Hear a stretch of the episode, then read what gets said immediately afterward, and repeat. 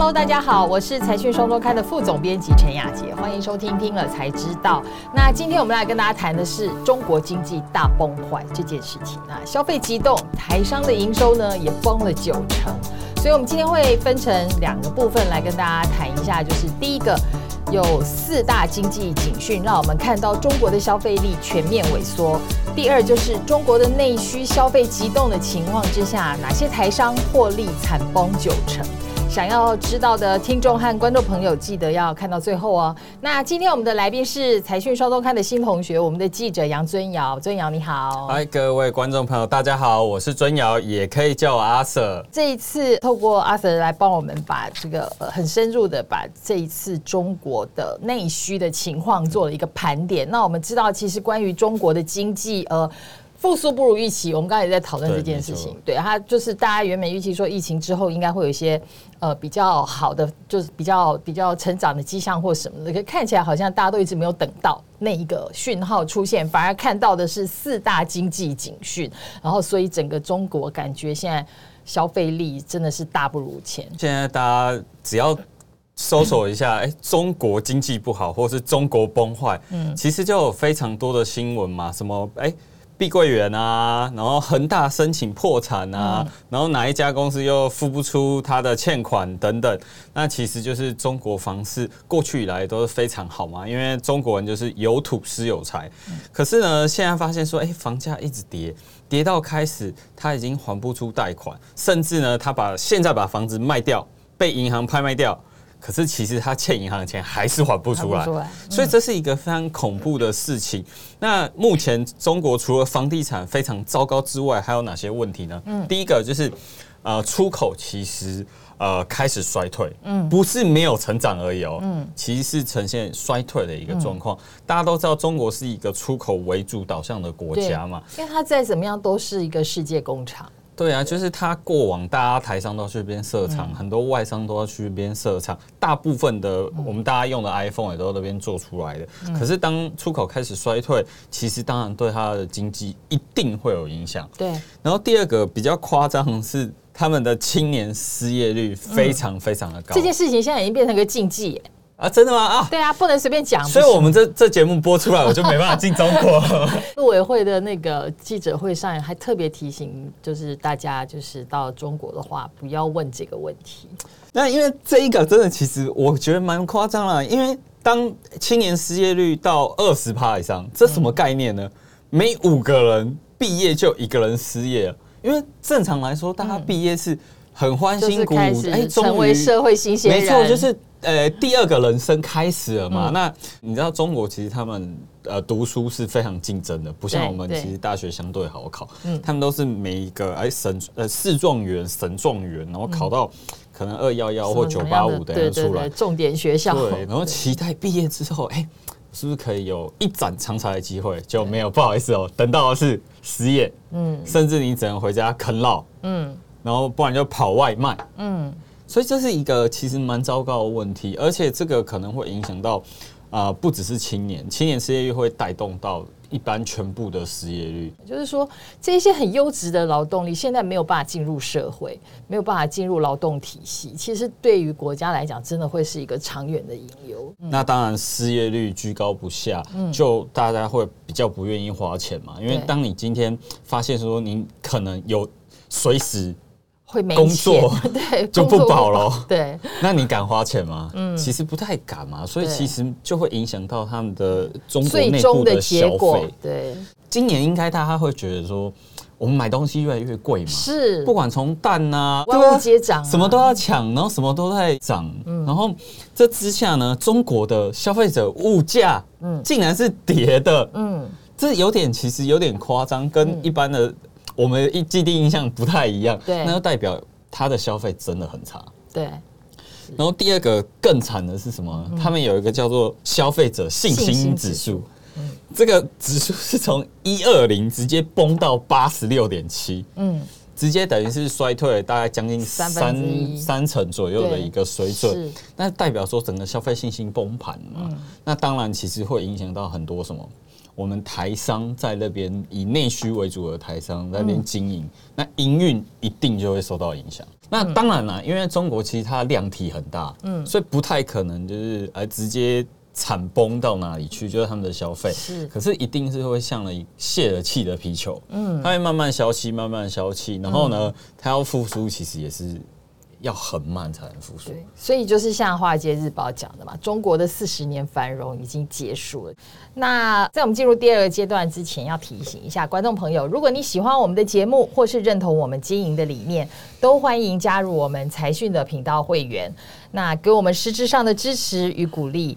而我们也会继续替大家带来更多的精彩内容哦。第二个部分我们要来讲的就是，刚才已经讲了中国的内需消费现在是急冻的情况的话，我们这次盘点啦，有六大产业，他们的整个获利已经从高峰到现在减掉九成。那我们这一次主要盘点就是以那边内需为主要市场的产业，其实都蛮惨的。那我们列了几个比较呃有代表性的，嗯，第一个就是食品嘛，嗯，那食品是。呃，大家都知道在那边最有名的泡面是哪一个品牌？嗯，康师傅嘛。对，那是台商。是啊，没错。第二名是谁？统一，也是台商。是的，台湾人真的超会做泡面。真的。像珍珠奶茶，嗯，珍珠奶茶虽然现在他们那边很多店，嗯，就是是他们那边人开的，可是呢，他们原料。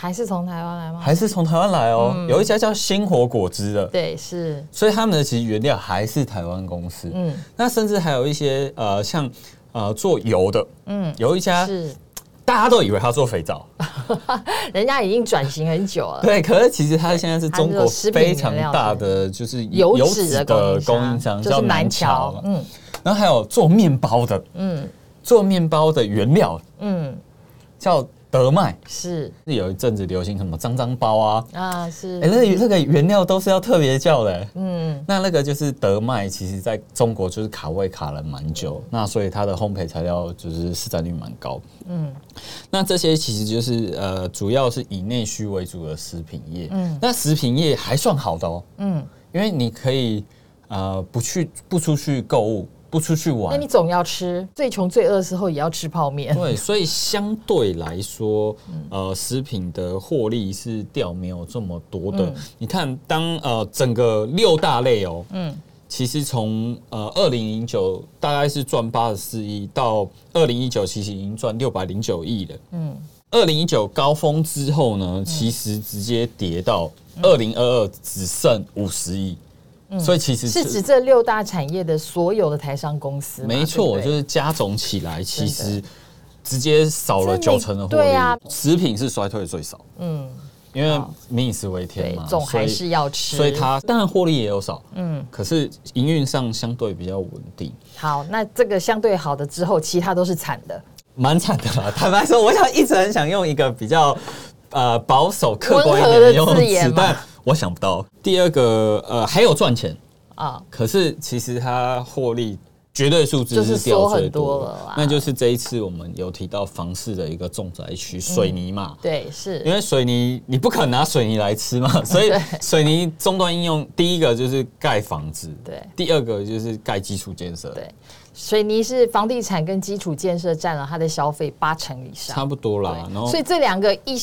一一停下来，你就是掉了八成了，对啊，市场就少了。那现在房市一定是出现了问题嘛？嗯、所以应该我相信啊，就是顶多就是把现在在建工程盖完了，那惨一点是连在盖的都没有都停下来，就变烂尾楼。嗯，那基建呢？基建就是中国已经想不到还有哪些东西可以盖。嗯，一个省都已经好几个机场，好几个高速公路，对，好几个高铁。是，那不知道还有还有什么能盖？对，所以看起来水泥就是呃未来它需要一段很长的时间做产业的结构改变，就是供需慢慢就是把一些比较弱势的产能给替换掉，嗯、然后啊、呃、新的产能保留下来，嗯，然后慢慢的让它的供需达到一个平衡。嗯，那不过好消息是，就是它很重要的原料煤、嗯、在最近的呃。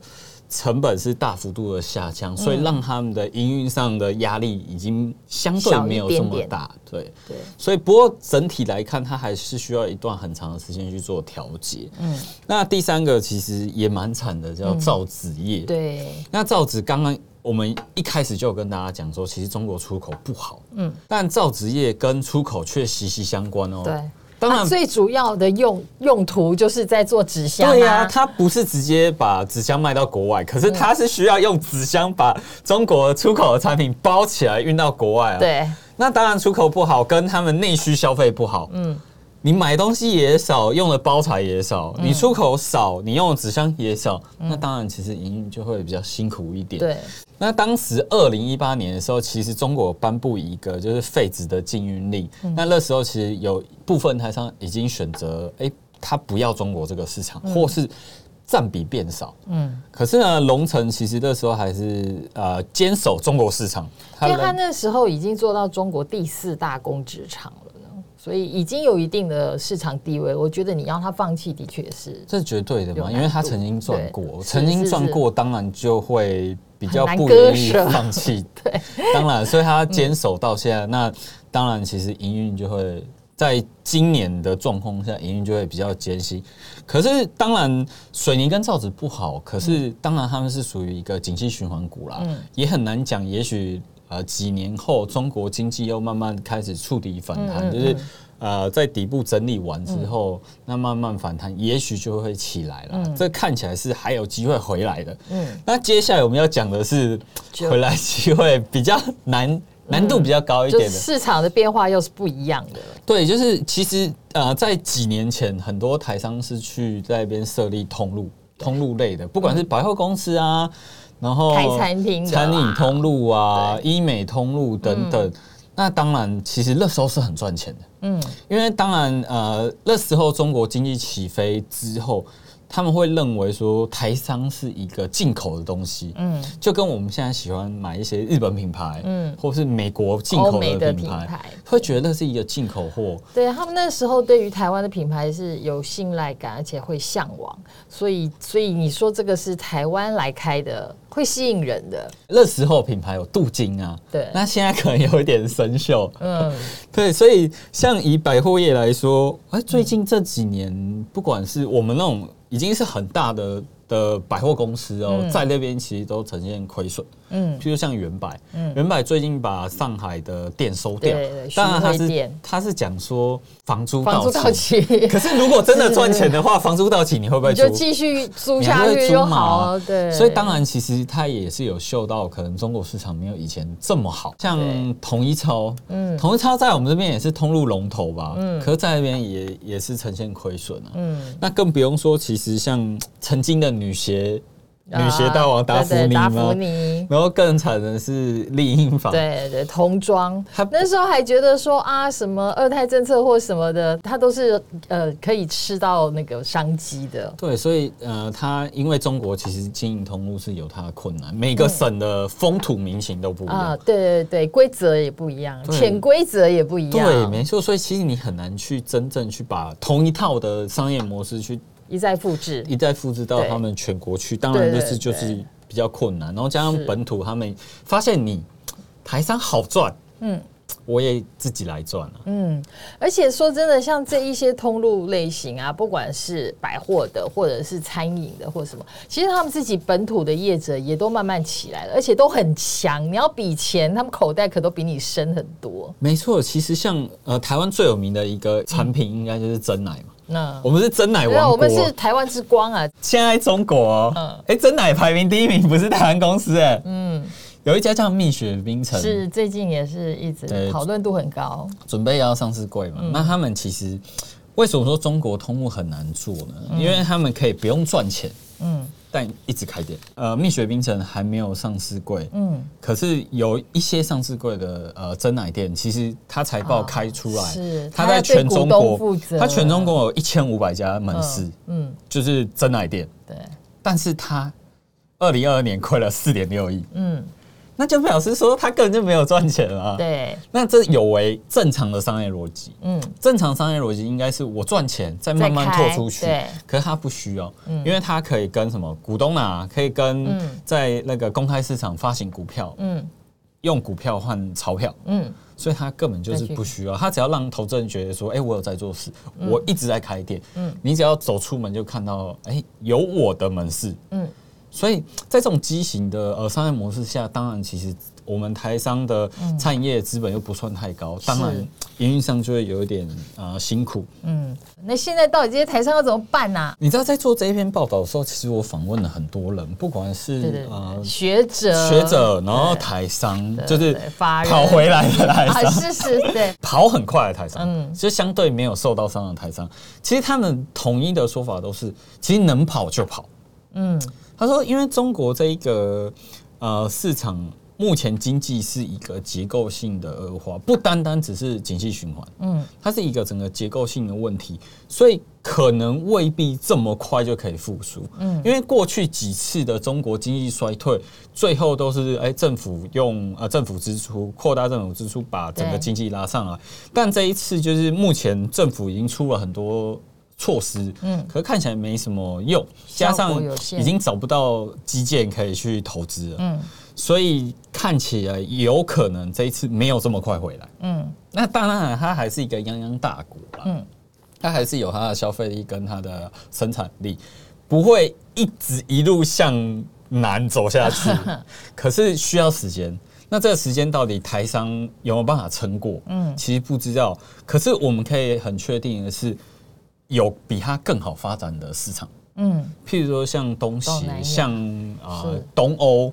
在那边固守市场，不如就是哎，到其他市场去开拓。嗯、那节目的最后，我们要来回复财团，在听了才知道第一百五十一集，红海西玉龙打造红华先进台厂电动车的未来趋势是什么呢？关键大户二零二五见真章的留言。那财团一号他说，电动巴士台湾也有其他公司，没错，早就在路上跑。只能说比人家晚。那特斯拉的 Models 亮相到交付是三年，这家公司大家怎么觉得呢？所以他觉得这一集前面很乐观，然后后面终于讲的比较务实，竞争激烈。其实我们始终是务实的啦。我要说一下，对，那大家就是前面有一些这个这个公司的优势，我们会先说一下。不过事实真的是市场竞争很激烈。当然，现在市场就是。呃，中国也很激烈，嗯、然后台湾也很激烈，对，全世界对全世界的电动车汽车市场都是很激烈的啦，没错，对。那财团二号说的是，台南到处都是红华的电动公车跑来跑去。对，因为红华的第一个客户交给三 D 集团，他们就是福成客运的营运商嘛。对，所以真的，其实大家去南部啊，会比较容易看到那个红华的 Foxtron 的电动巴士。北部也要开始交车了，所以北部的观众也会有机会了。感谢大家收听今天的节目，也谢谢阿 Sir 的分享。好，谢谢。如果你喜欢我们的节目内容，并且愿意支持我们，欢迎加入频道会员或是订阅我们。听了才知道，我们下次见，拜拜，拜拜。